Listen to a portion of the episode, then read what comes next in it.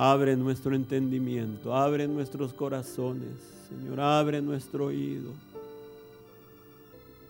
Tú sabes la necesidad de cada uno, Señor.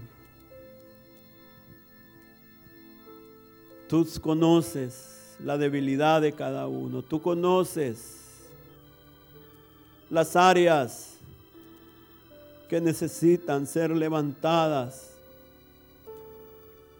y las que necesitan ser bajadas, Señor. Ayúdanos en este día. Háblanos, Señor. Derrama de tu santa unción, de tu presencia en medio de nosotros, Señor. Te lo pedimos por amor a tu nombre, Padre. Amén. Pueden sentarse, hermanos.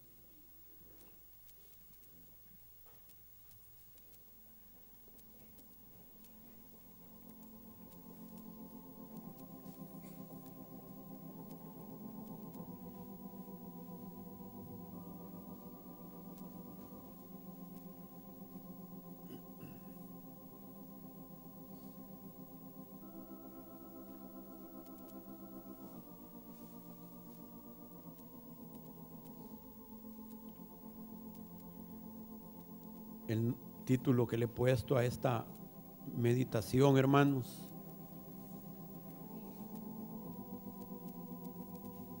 Es confiando y esperando en Dios.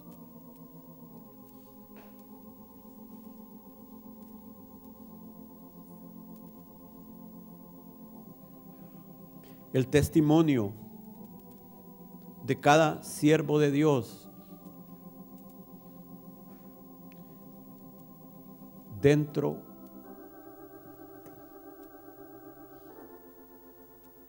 y fuera de la Biblia que ha esperado en Dios,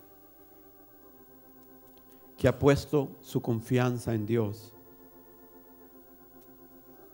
es que no han sido defraudados.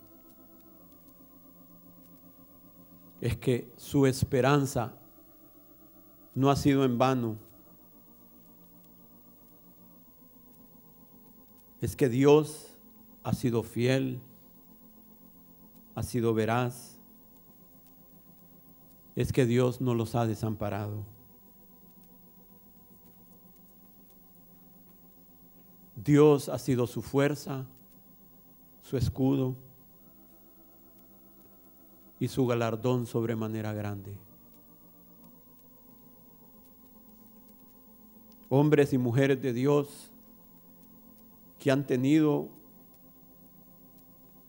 momentos altos, momentos bajos, tiempos de alegría, tiempos de angustia, tiempos de salud, tiempos de enfermedad, tiempos de escasez y tiempos de provisión, tiempos de correr y tiempos de estar quietos, pero que han mantenido su confianza en Dios, su esperanza en Él, han sido socorridos. Pueden haber caído, pero fueron levantados, fueron mantenidos y salieron victoriosos en él.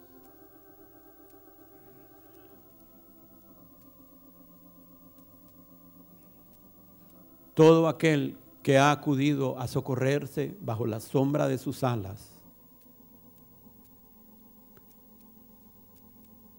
efectivamente han sido socorridos. Han podido ver hacia adelante hermanos, cómo estamos viendo hoy hacia adelante nuestra vida. Te pregunto, hermanos, ¿cómo estás viendo hoy? ¿Cómo estamos viendo este mensaje, hermanos? Si es del Señor. Miren cuál es el título de la meditación hoy. Miren, la tienen ahí. Es exactamente lo que estamos hoy compartiendo.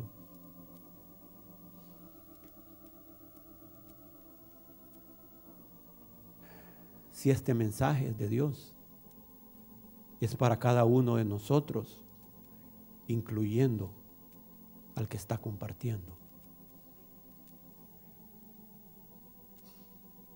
¿Cómo estamos viendo nuestra vida hacia adelante? Pero estos hombres y mujeres de Dios, hermanos,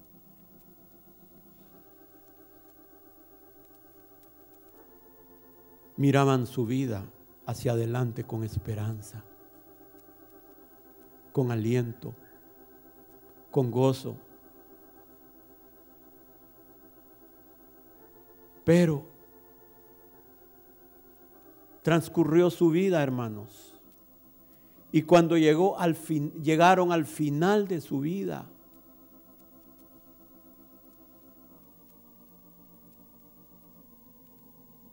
ya no miraban hacia adelante su vida, lo que quedaba es la eternidad. Como decía la profecía, habían corrido la carrera, habían acabado su carrera. habían peleado la buena batalla. Ya en ese momento ellos miraban no hacia adelante, podían ver hacia atrás.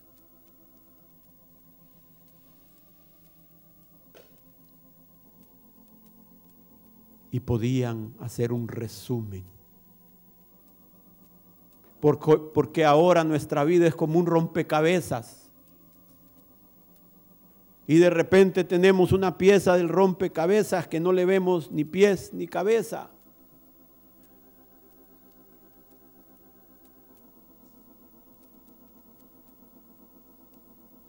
Pero cuando estos hombres llegaron al final, pudieron ver hacia atrás y hacer un resumen, hacer una evaluación, pesar cómo había sido su vida, cómo había sido Dios con ellos.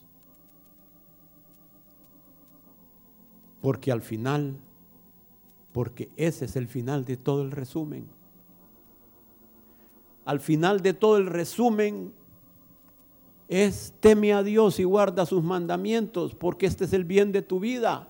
Pero cuando hemos finalizado nuestra vida, podemos decir el final de todo el resumen y cómo fue Dios conmigo.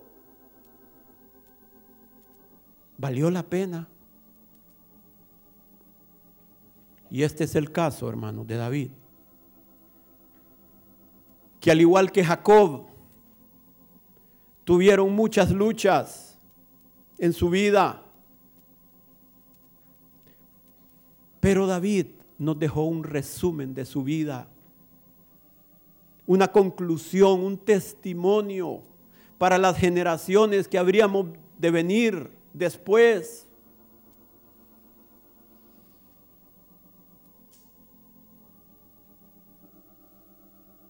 de lo que había sido Dios y de lo que era Dios en su vida hasta ese momento. Y tenemos esas palabras de David.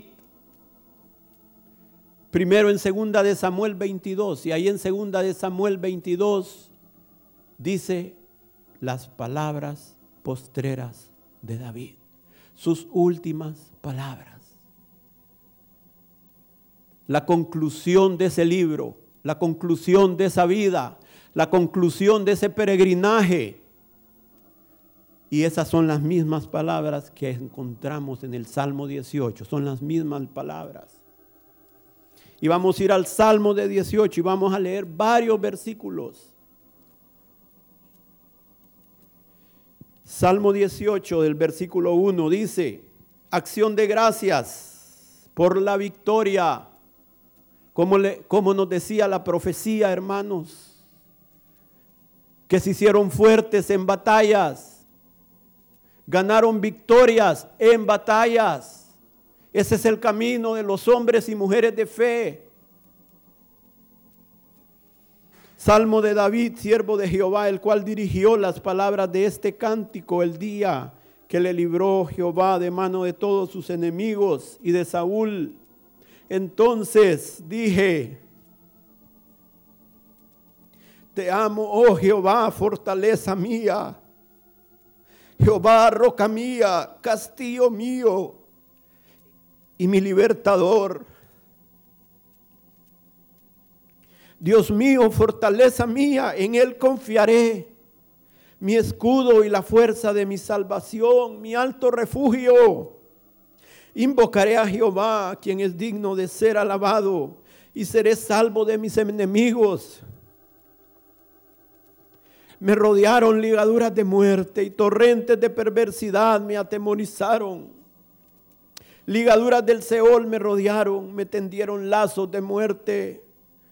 En mi angustia invoqué a Jehová y clamé a mi Dios. Y él oyó mi voz desde su templo y mi clamor llegó delante de él a sus oídos.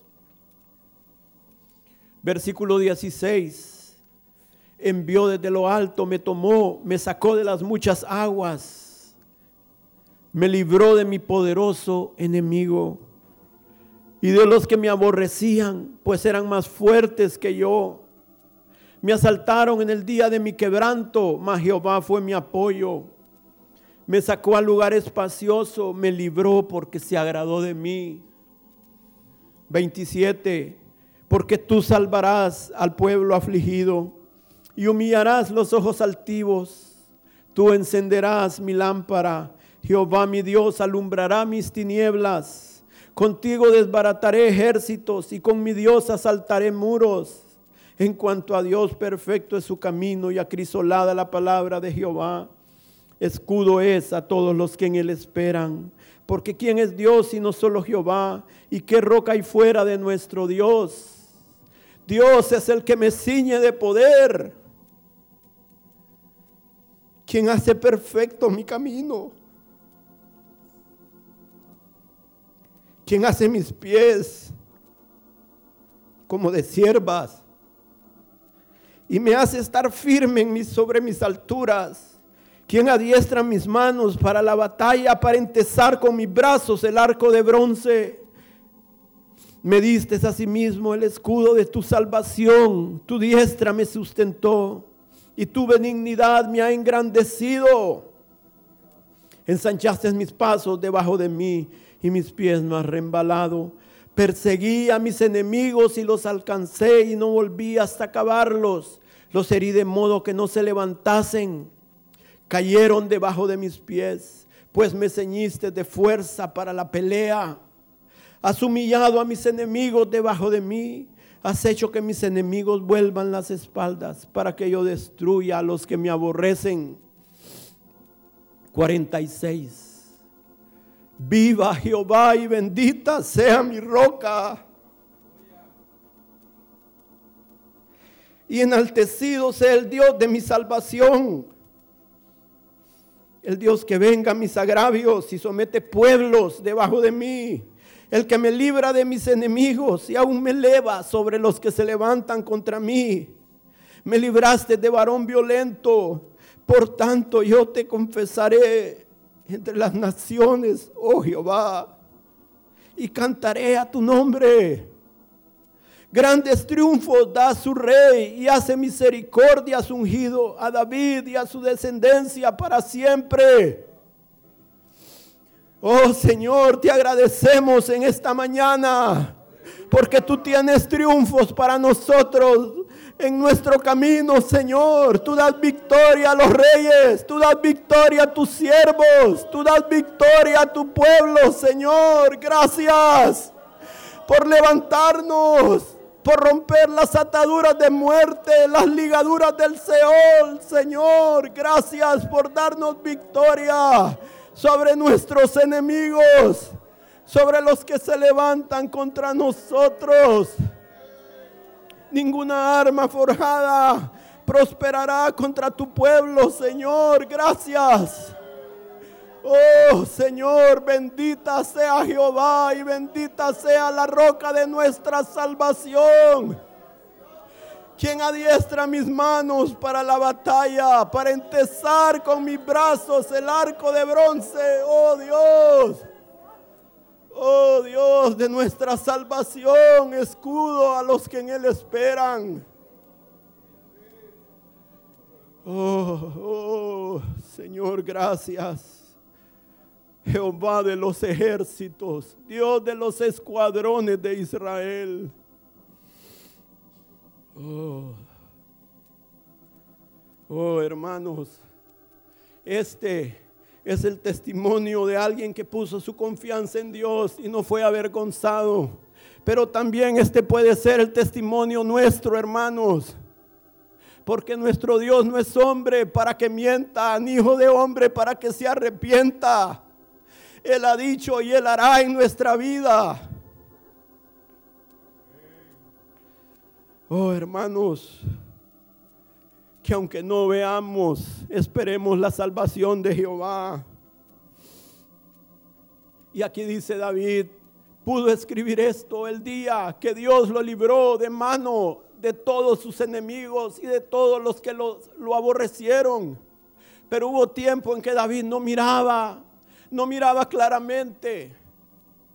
Hubo un tiempo en que David no entendía posiblemente lo que estaba pasando.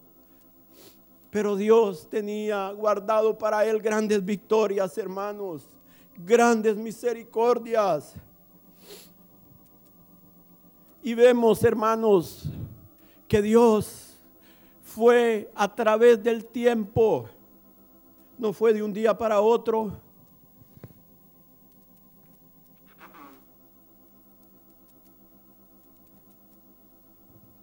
fue a través del tiempo y a su tiempo y en su forma que Dios fue venciendo a los enemigos de David uno a uno.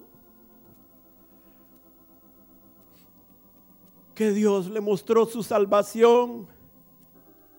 Primero fue un taloso que se acercó, ¿no? Después, un león Después, el gigante de Filistea.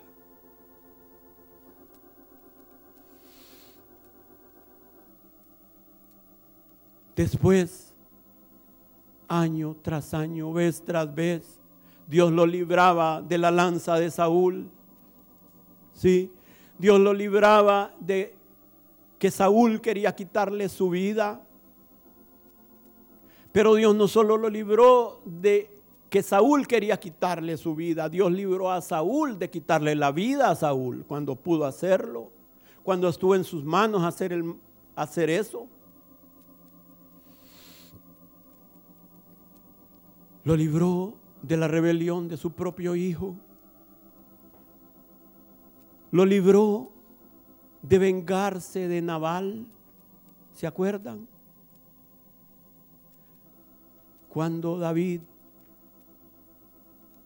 Hermanos, el desierto desgasta. Nos desgastamos en el camino.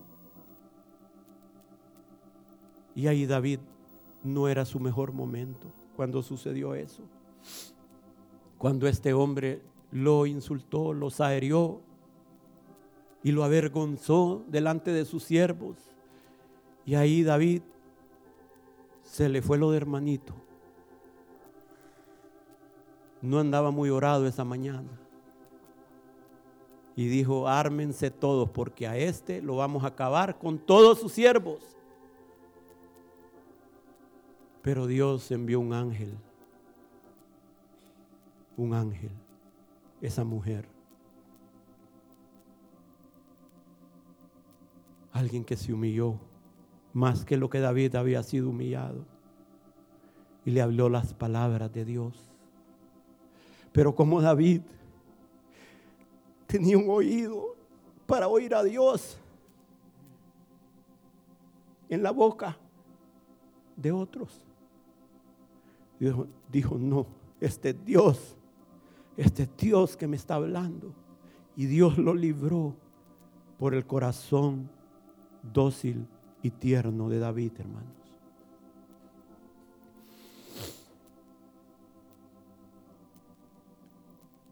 Ya siendo rey, lo libró también de la sublevación de Seba, ¿sí? lo libró de la espada del ángel que estaba por destruir aún Jerusalén, lo libró de la traición y del perverso consejo de Agitofel, anduvo errante por desiertos, en cuevas, escondiéndose de un reino a otro reino, humillado, afligido.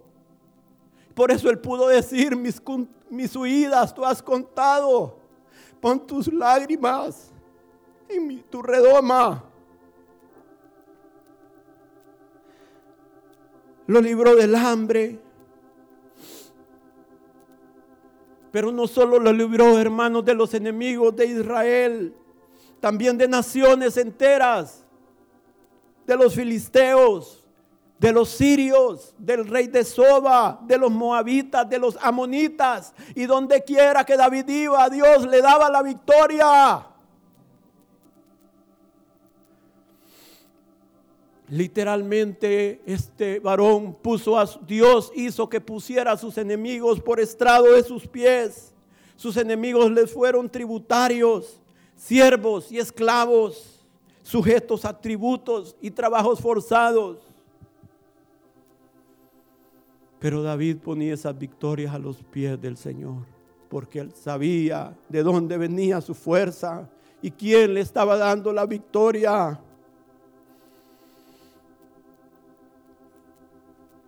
Pero Dios no solo lo libró, hermano, de enemigos externos, los libró de sus propios enemigos, hermanos, del miedo, de la inseguridad, de las pasiones que combatían en sus miembros, de la inmoralidad, lo restauró.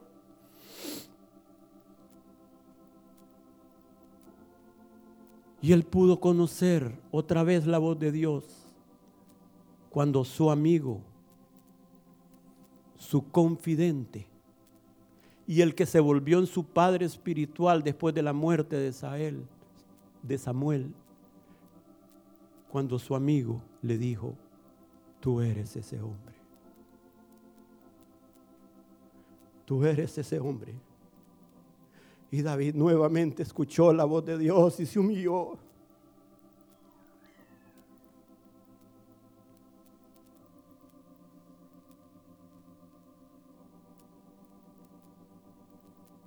Porque qué bueno es cuando podemos oír la voz de Dios en otros hermanos, ¿sí? Porque dice,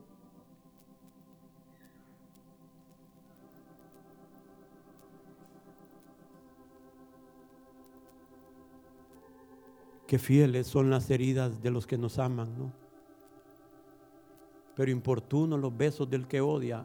¿De qué sirve que venga alguien que nos diga amigo y nos venga a dar un beso y sea un Judas? ¿Verdad? Mejor que venga un Natán y nos diga, tú eres ese hombre.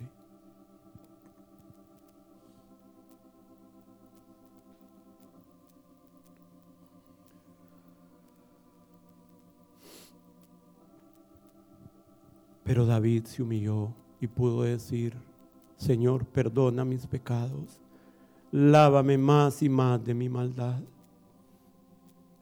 Mi pecado está siempre delante de mí. Yo reconozco mi rebelión contra ti, Señor. Contra ti es pecado. Purifícame con hisopo y seré limpio.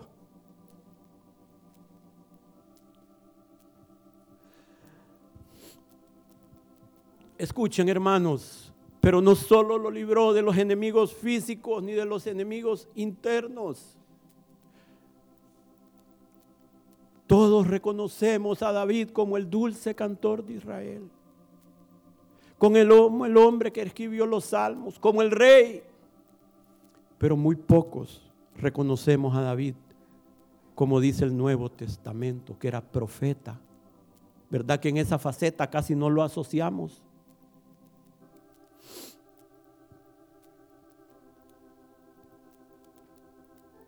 Su lucha no solo fue contra carne y sangre, su lucha también fue contra potestados, contra gobernadores, no solo aquellas naciones físicas, sino también contra gobernadores que gobernaban esas naciones, contra gobernadores de tinieblas que querían destruirlo. ¿Se acuerdan cuando llegaron aquellos, aquel gran ejército y rodearon la ciudad para ir a agarrar al profeta. Y el profeta le dijo al siervo, no, no, no, no te preocupes. Señor, abre sus ojos. Y vio que eran más los que estaban con ellos que contra ellos. Muchas veces no nos damos cuenta que detrás de nuestras luchas físicas hay potestades que como nuestros ojos están cerrados no las vemos.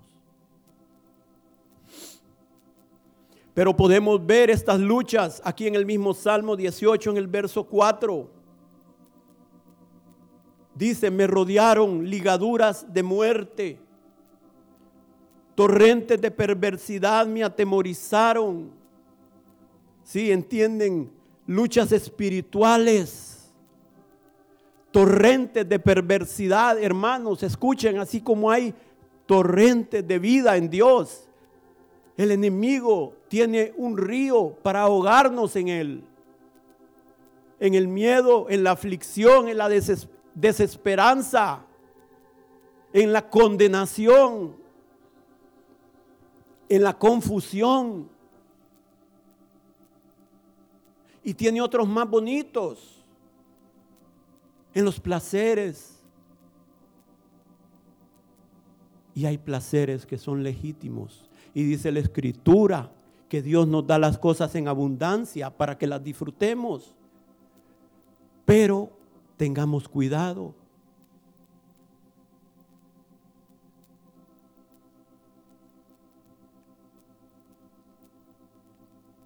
Dice, torrentes de perversidad me atemorizaron, ligaduras del Seol me rodearon y me tendieron lazos de muerte lazos de muerte, hermanos. El lazo del cazador y de la, sí, la peste destructora.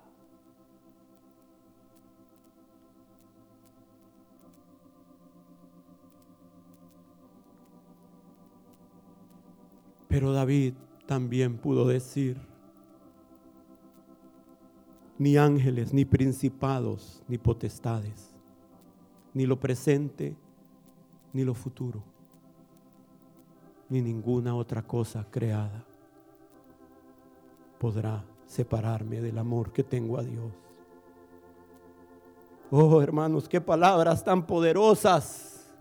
Cómo necesitamos ser llenos del Espíritu Santo, hermanos.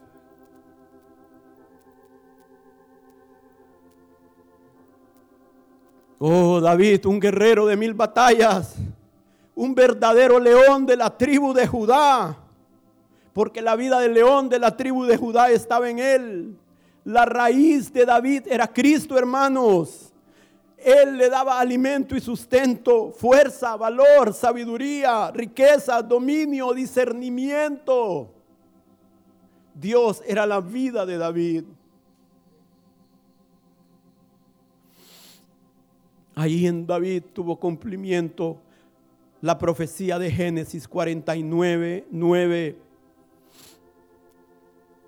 Cachorro de león, Judá, de la presa subiste, hijo mío.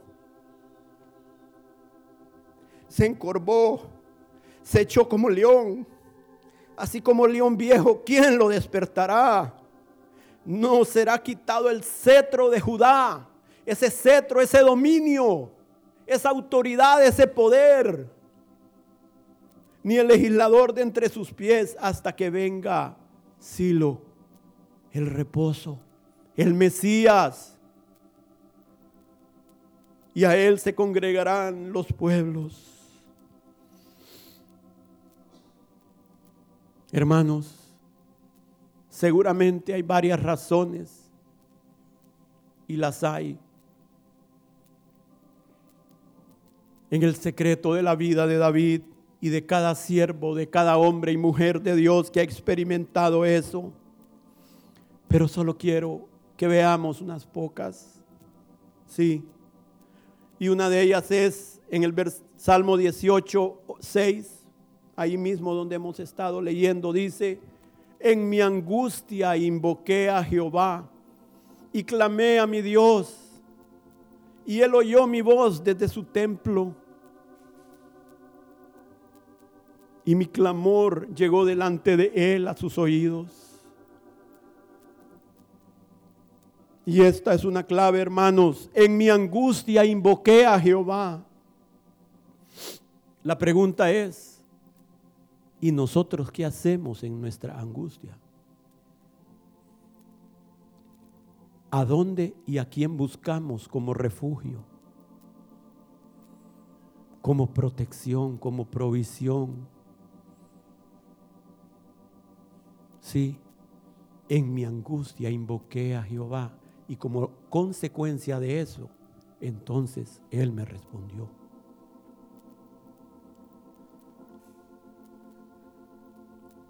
Hermanos, les pregunto,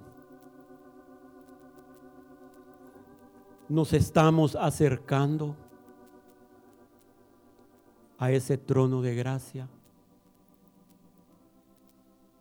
para alcanzar misericordia.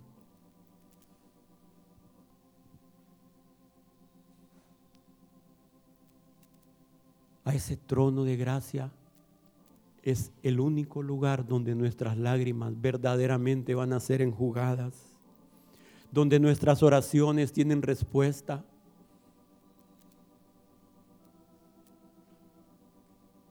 Ahí entramos, hermanos, inclinados en señal de adoración, de reverencia, de dependencia.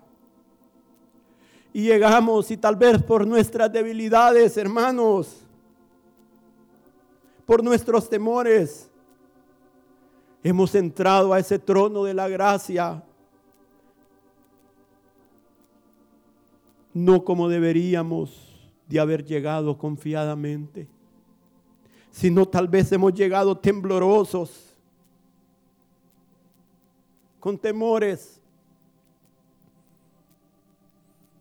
Hemos llegado tal vez como un pábilo que humea, ¿sí? Hemos entrado a ese trono de la gracia como una caña que ya está a punto de quebrarse completamente, ya está desquebrajada, pero todavía hay un hilito ahí agarrado. Y así llegamos, hermanos, a punto de partirnos.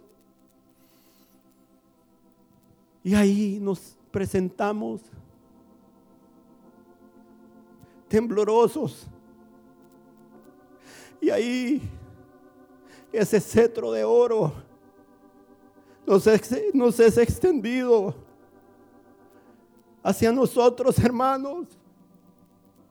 Ese cetro de misericordia nos es extendido y ahí venimos nosotros temblorosos. Señor, permíteme tocarlo. En nombre mío y de mis hijos y del pueblo que me has encomendado. Hermanos, y entramos temblorosos y nuestros pies son afirmados. Nuestras manos son fortalecidas y ese pábilo que humea ahí puede ser encendido como una poderosa llama de Dios.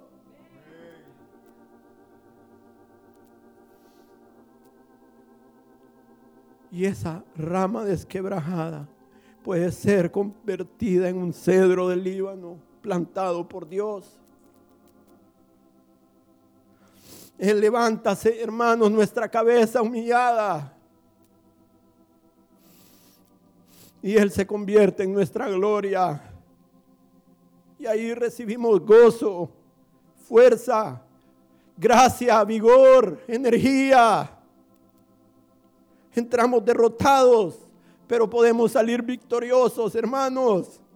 Entramos fatigados y salimos con nuevas fuerzas. Pero la pregunta es, ¿a dónde estamos acudiendo? en el tiempo de nuestra angustia y nuestra aflicción.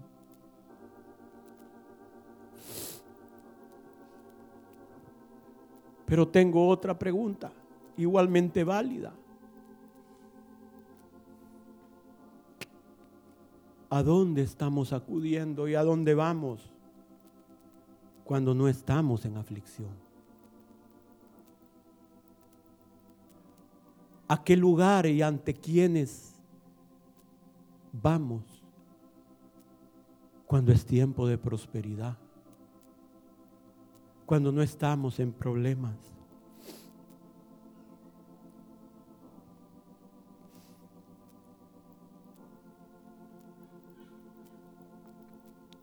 Cuando nada nos falta. Cuando todo está bien a nuestro alrededor. Estamos cultivando esa relación con nuestro Dios para que cuando venga el tiempo de angustia, clamemos y Él nos responda.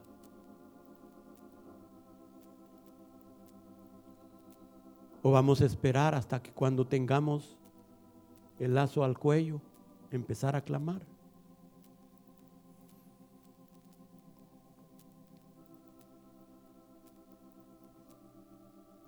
¿Saben que hay situaciones en que no hay tiempo de clamar?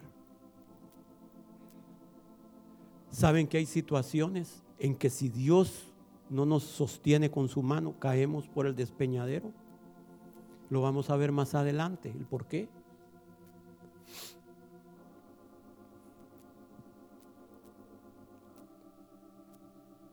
No solo ante quién acudimos, sino cuál es nuestra actitud, hermanos. Tanto cuando estamos bien como cuando estamos en necesidad.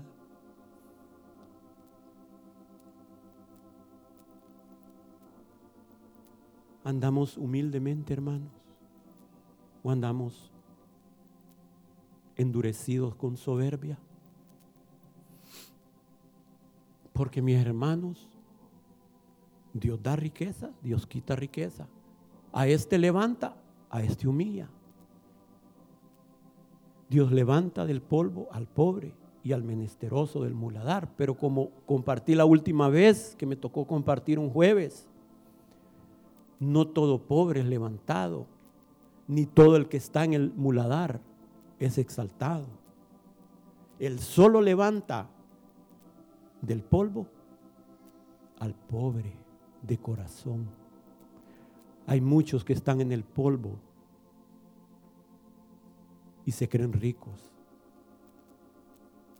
Hay muchos que están en una miseria y no pueden ver esa miseria. Por lo tanto, Dios no puede extender su mano para levantarlos.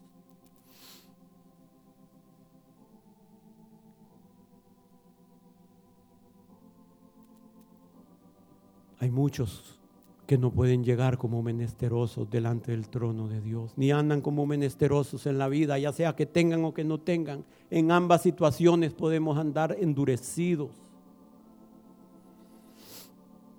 Porque el problema no son las cosas, el problema es nuestro corazón.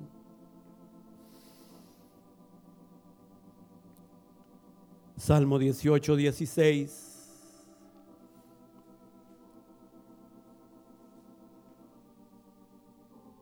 Tal vez puedan abrir, hermano Tommy, podrías abrir la puerta allá y por favor que alguien abra aquí porque los hermanos están con calor para que circule el aire, por favor, Abelito que se mantenga abierta esa puerta y con una silla.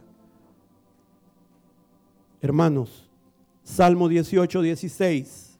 Envió desde lo alto, me tomó, me sacó de las muchas aguas, me libró de mi poderoso enemigo y de los que me aborrecían, pues eran más fuertes que yo, me asaltaron en el día de mi quebranto, mas Jehová fue mi apoyo me sacó al lugar espacioso, me libró porque se agradó de mí.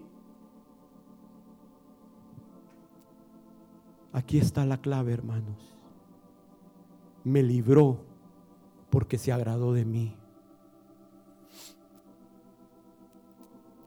¿Qué dice? Me libró porque era un santo varón. Me libró porque era perfecto.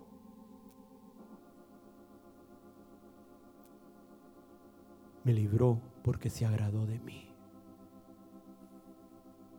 Saben que aquí habemos muchos que somos engañadores,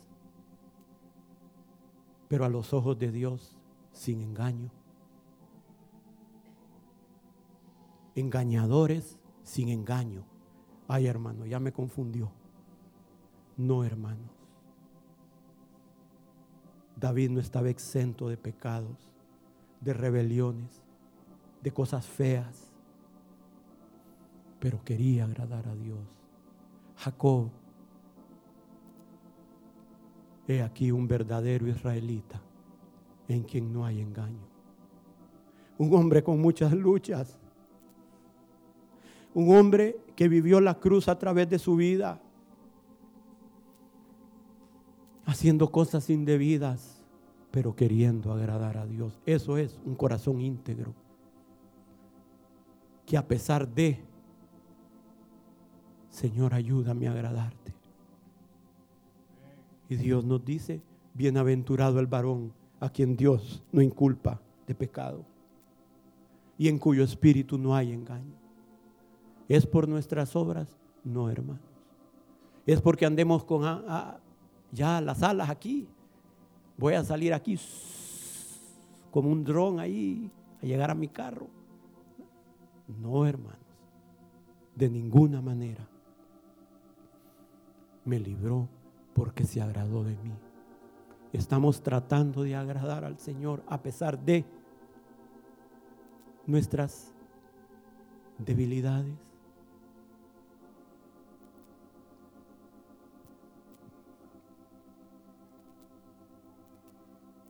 Dios amaba a David, pero David correspondía al amor de Dios.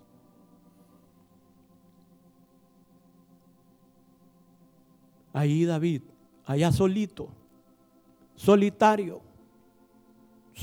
Es para afuera que vas, le dijeron en la familia, a cuidar las ovejas. Allá solito. Imagínense estar todo el día solo viendo las ovejitas.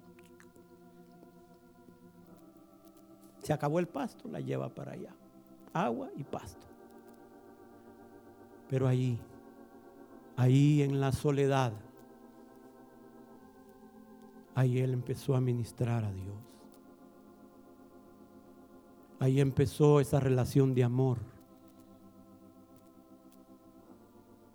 Ahí él empezó a ser revestido del poder de Dios.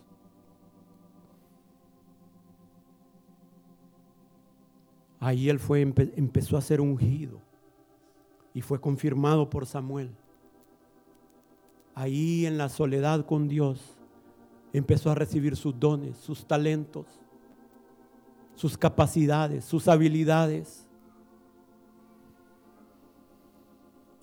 Dicen que nunca podemos estar mejor acompañados que cuando estamos a solas con Dios.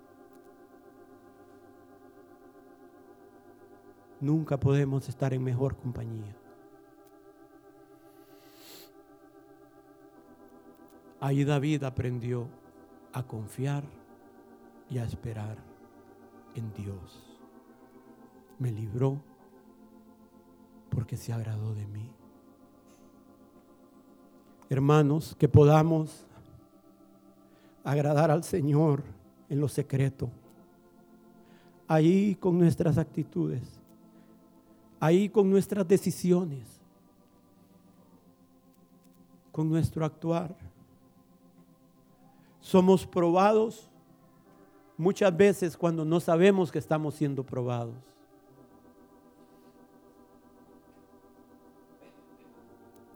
Porque como me dijo una hermana de aquí hace años, y sus palabras fueron claves en ese momento en mi vida, me dice, mire hermano, las pruebas no vienen con un letrero que dice prueba. Prueba, prueba, prueba. Uy, ahí nos ponemos alertas. Y esas palabras de ella fueron muy apropiadas para lo que yo estaba pasando en mi vida en ese momento. Fue la hermana Betty, hace años, ella ni cuenta se dio, pero ella me dijo esas palabras hace años en cierto momento y fueron claves. No, hermano, las pruebas no vienen con un letrero que dice prueba. Me libró porque se agradó de mí.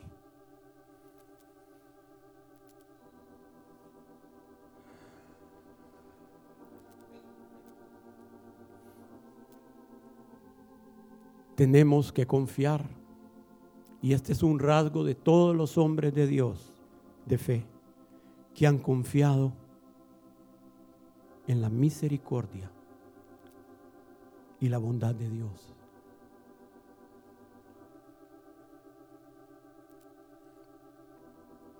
Han aprendido a dejar que Dios actúe. Han dejado que Dios manifieste su poder.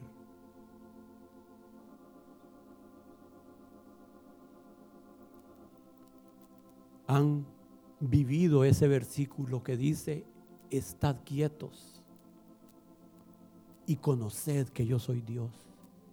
Seré exaltado entre las naciones. Porque Él es el que quiebra el arco, corta la lanza y quema los carros del enemigo en el fuego, hermanos.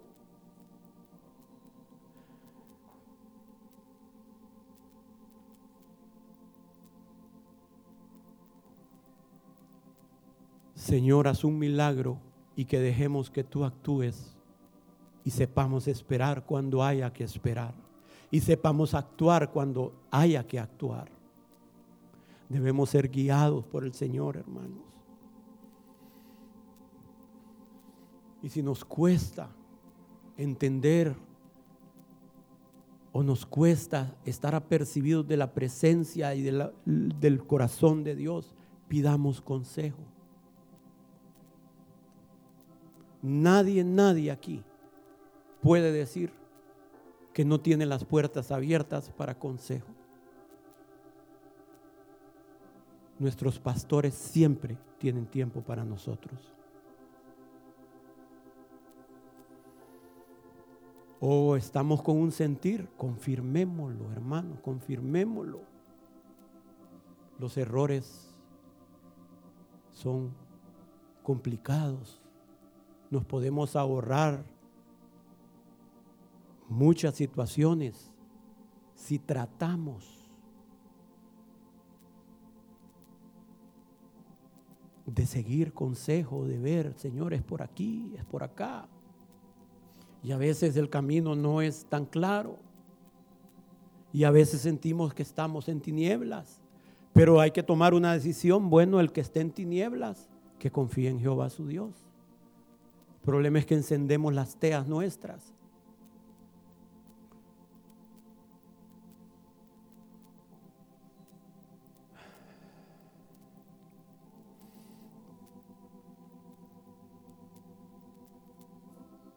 18:30. No, ahí dice Lamentaciones 3:24. Mi porción es Jehová, dijo mi alma, por tanto en él esperaré.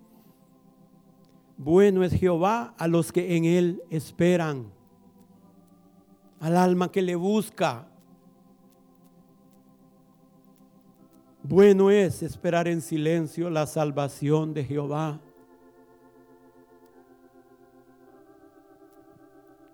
Salmo 18, 30 en cuanto a Dios. Perfecto es su camino y acrisolada la palabra de Jehová. Escudo es a todos los que en él esperan.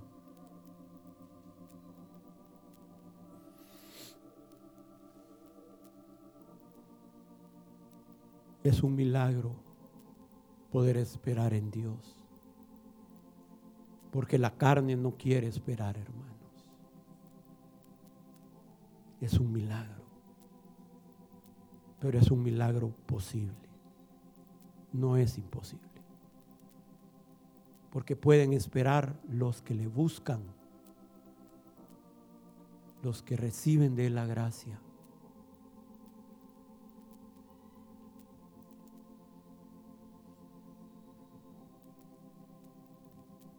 Otro siervo de Dios que al final de su vida podemos leer entre líneas cómo llegó a conocer a Dios. Son algunas de las palabras de Jacob, ya cuando estaba despidiéndose de sus hijos. Podemos leer entre líneas, este hombre llegó a conocer a Dios. Vemos ahí en 48, Génesis 48, 15 Y bendijo a José diciendo, el Dios en cuya presencia anduvieron mis padres, Abraham e Isaac. Miren cómo describe a Dios. El Dios que me mantiene desde que yo soy hasta este día. Miren, al final de su vida, Él está viendo hacia atrás y puede decir, el ángel que me liberta de todo mal. Y en Génesis 24, perdón, 19, 24 dice, mas su arco se mantuvo poderoso. Sí, hablando de victorias, hablando de luchas, hablando de hombres de Dios que se convirtieron en guerreros victoriosos de Dios. Mas su arco se mantuvo poderoso y los brazos de sus manos se fortalecieron por las manos del fuerte. ¿De quién? Dios había sido el fuerte de él, hermanos. Sí, por el nombre del pastor. Había conocido a Jehová como su pastor. Sí, por la roca de Israel. Imagínense, hermanos. Este hombre conoció a Dios en todas esas facetas. Por el Dios de tu Padre, el cual te ayudará. Si me ayudó a mí, te va a ayudar a ti, hijo mío. Por el Dios omnipotente, el cual te bendecirá con bendiciones de los cielos y de la tierra. Con, bendiciones de los cielos de arriba y con bendiciones del abismo que está abajo, con bendiciones de los pechos y, y del vientre Jacob había conocido a Dios en todas esas facetas. El que lo sostenía desde que él era, el que lo libertaba de todo mal. El fuerte de Jacob, el nombre del pastor, la roca de Israel, el Dios omnipotente. Pero ahí entre líneas también vemos cómo Él encontró eso. Y lo vemos en Génesis 49, 18, que coincide con lo mismo de David. Tu salvación esperé, oh Jehová.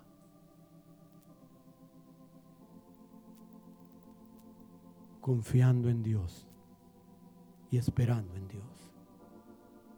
El Dios que nos liberta de todo mal el Dios que libra de maligna espada a David, su siervo, dice, pero nos puede librar a nosotros de la maligna espada, hermanos.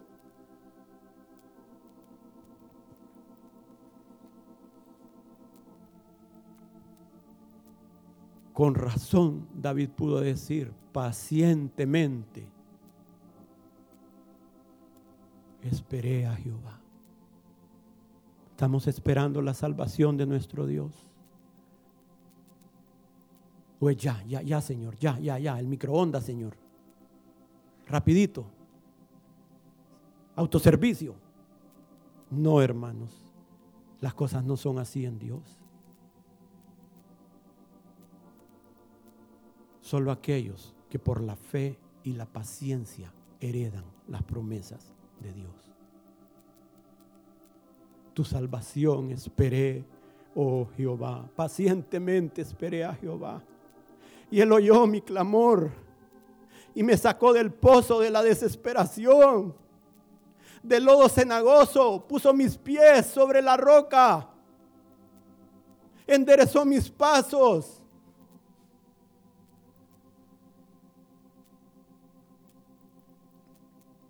Vale la pena, hermanos, que Dios diga y que nosotros podamos decir, me libró porque se agradó de mí. Nadie, nadie será salvo por su propia fuerza. Nadie, nadie, nadie va a llegar al final del camino y poder decir, he acabado la carrera, he peleado la buena batalla, he logrado la victoria. Nadie lo va a poder decir sin un milagro de Dios. Nadie.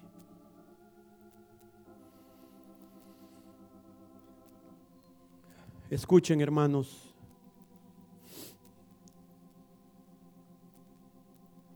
Hay luchas en nuestra vida. Y hay luchas de diversa índole. Hay pruebas de diferente color.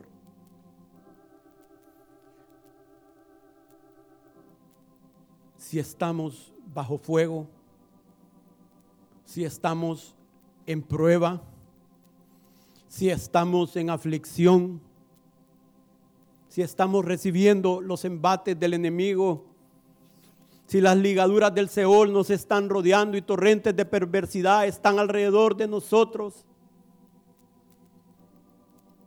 detengámonos, consideremos y meditemos. Porque en el día del bien, alégrate, pero en el día de la adversidad, considera.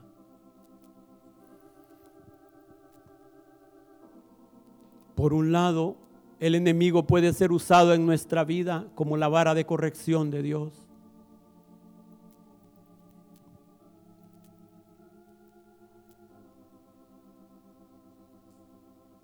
Lo primero que debemos de preguntar, Señor, ¿anda bien todo en mi vida?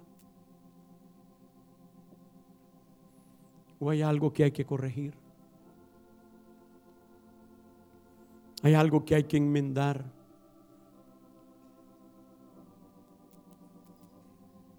Sí. Porque Asiria era usada como vara del Señor para su pueblo. Pero una vez que la disciplina hace su efecto, Asiria que hirió con vara con la voz de Jehová será quebrantada. El enemigo no tiene arte ni parte con nosotros.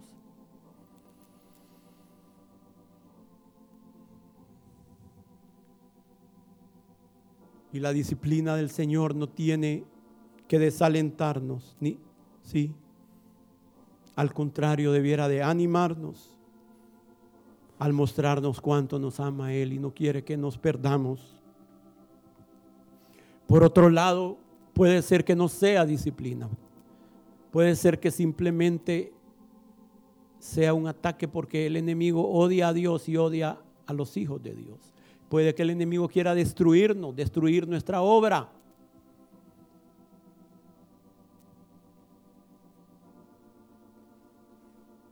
¿Por qué?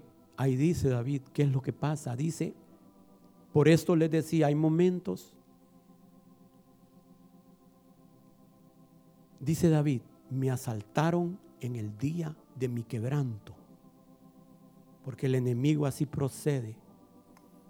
Recuérdate lo que hizo Amalek en el camino, cómo te, te desbarató la retaguardia cómo atacó a los más débiles y cansados, a los que ya no podían por el viaje. Ahí se vino el enemigo.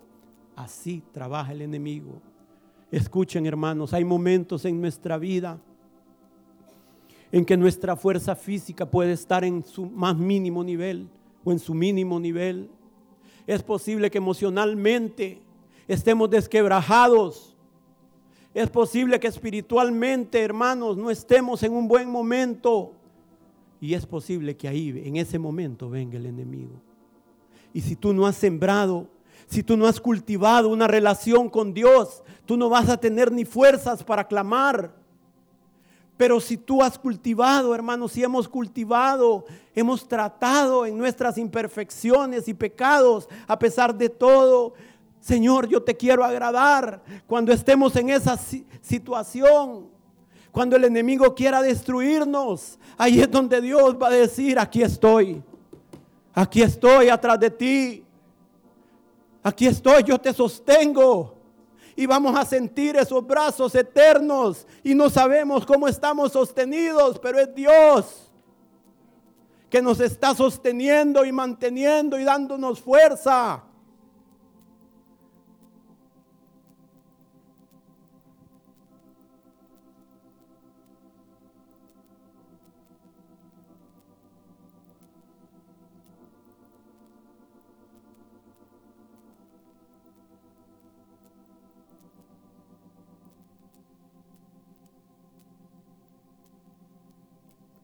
18, 18. Salmo 18, 18. Me asaltaron en el día de mi quebranto, cuando estaba débil, cuando estaba desanimado, cuando estaba enfermo. Pero aquí viene la diferencia. Esto hace toda la diferencia. Mas Jehová fue mi apoyo.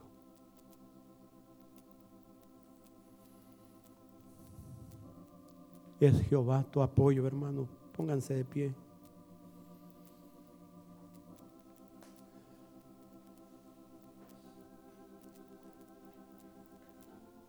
Está siendo Jehová nuestro apoyo. Ya estemos en el día del bien o en el día de la prueba. Ya estemos saciados o con necesidad. Ya sea que estemos sanos o enfermos está siendo Jehová nuestro apoyo. Estamos cultivando esa relación de amor con nuestro Dios. Señor, haz un milagro, ¿verdad? Haz un milagro. Jehová te oiga en el día del conflicto. El nombre del Dios de Jacob te defienda te envía ayuda desde el santuario y desde Sión te sostenga. Nosotros nos alegraremos en tu salvación. Oh Señor, que Jehová nos oiga en el día que lo invoquemos, hermanos. Ahora conozco que Jehová salva a su ungido lo oirá desde sus santos cielos con la potencia salvadora de su diestra. El rey se alegra en tu poder, oh Jehová, y en tu salvación, como se goza. Nos ha salido al encuentro, Señor, con bendiciones de bien. Oh, corona de oro fino has puesto en nuestra cabeza. Por cuanto el rey confía en Jehová y en la misericordia del Altísimo, no será conmovido. Oh Dios, danos victoria contra el enemigo. Danos victoria en nuestra debilidad. Danos victoria en este día, Señor, de todos nuestros enemigos. Levántate, Señor, resplandece delante de Benjamín, de Manasés, de José. Levántate, oh león de la tribu de Judá. Ven a nuestra defensa, Señor. Ven, escudo nuestro. Oh Padre, socorre a Jacob. Socorre a tu pueblo. Da nueva gracia, nueva fuerza, nuevo gozo, nueva esperanza, nueva alegría, Señor. Que podamos seguir nuestro camino, Señor, esperando lo mejor de ti las victorias de Dios, la salvación de Jehová, la gracia de Dios.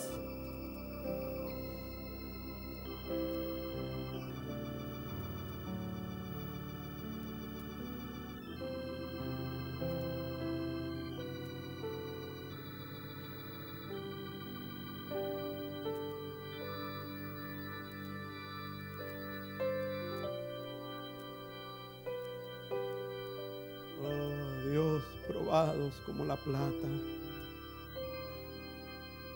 probados en el horno de fuego, probados en la necesidad.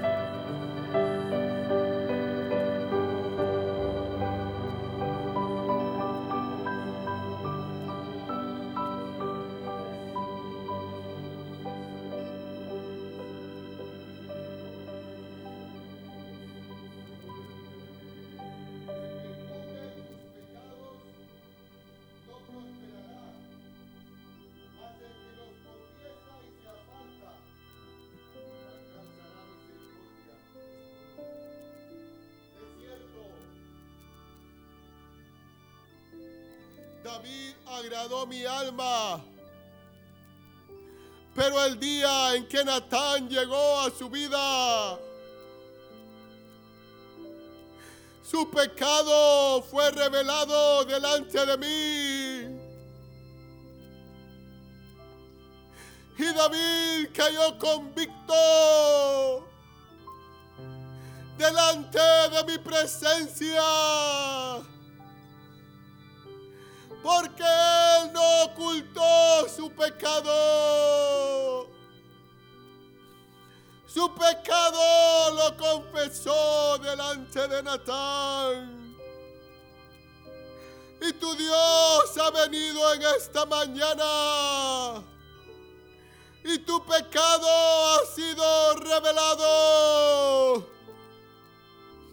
Pero tu Dios te dice, cae convicto en mis manos y en mis brazos de amor.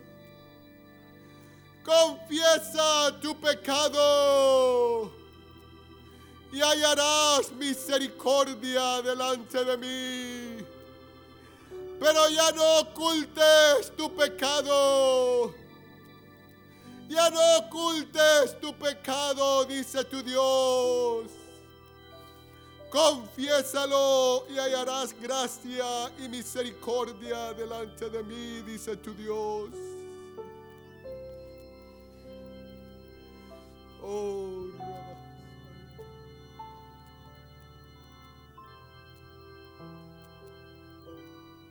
La ley de Jehová es perfecta, que convierte el alma. El testimonio de Jehová es fiel, que hace sabio al sencillo. Los mandamientos de Jehová son rectos, que alegran el corazón. El precepto de Jehová es puro, que alumbra los ojos. El temor de Jehová es limpio, que permanece para siempre. Los juicios de Jehová son verdad todos justos. ¿Qué vamos a hacer? Vamos a seguir confiando y esperando en Dios. Sí, pero a veces lo decimos del diente al labio. Tiene que salir de lo profundo de nuestro corazón. Señor, cuando venga la prueba, cuando esté en el hoyo profundo, sin fuerzas y los enemigos asaltándome, ¿qué voy a hacer? ¿A dónde voy a correr si no he hecho del Señor mi refugio, mi sostén? Voy a perecer, hermanos. El enemigo sabe cuántas veces tú, en lo profundo de tu ser, le dices, yo quiero ser tu morada, Señor. Yo quiero que tu espíritu venga sobre mí. Y el Señor muchas veces responde y viene sobre nosotros y nos llena, nos sacia. Pero tiempo después lo olvidamos. Cuando todo va bien, pero si confesamos, como dijo la profecía, nuestro pecado, seremos librados. Natán tenía la facultad, el derecho de quitarle la cabeza a Natán, hermanos. Quiero que sepan, si David hubiera dicho, quítenle la cabeza a Natán, como dijo Herodes, tráiganme la cabeza de Juan el Bautista eso hacían los reyes.